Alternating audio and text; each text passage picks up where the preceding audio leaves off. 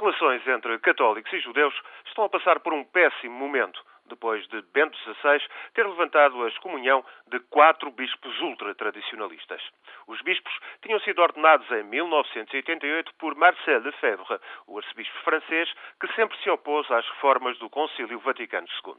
Ora, Bento XVI quer ultrapassar o cisma provocado pelos ultras de Lefebvre, que morreu em 91, excomungado por João Paulo II. Assim, há dois anos, Bento XVI passou a permitir a celebração da liturgia segundo o velho rito latino e a oração de Sexta-feira Santa, que invoca a conversão dos judeus.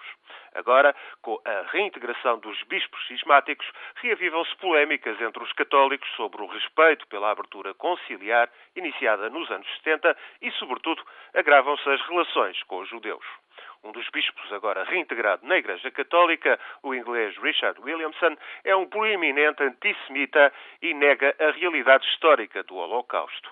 Williamson afirma que os nazis nunca assassinaram 6 milhões de judeus, declara que as câmaras de gás são uma mentira e diz que apenas 300 mil judeus morreram nos campos de concentração. O Vaticano afirma que a reintegração desta eminência ultra-reacionária não significa que a Igreja Católica partilhe as suas opiniões sobre o extermínio dos judeus na Segunda Guerra Mundial, mas esta tempestade não dá sinais de amainar. Entre os católicos surgiram críticas à abertura de Bento XVI às correntes mais reacionárias e na comunidade judia o repúdio é total.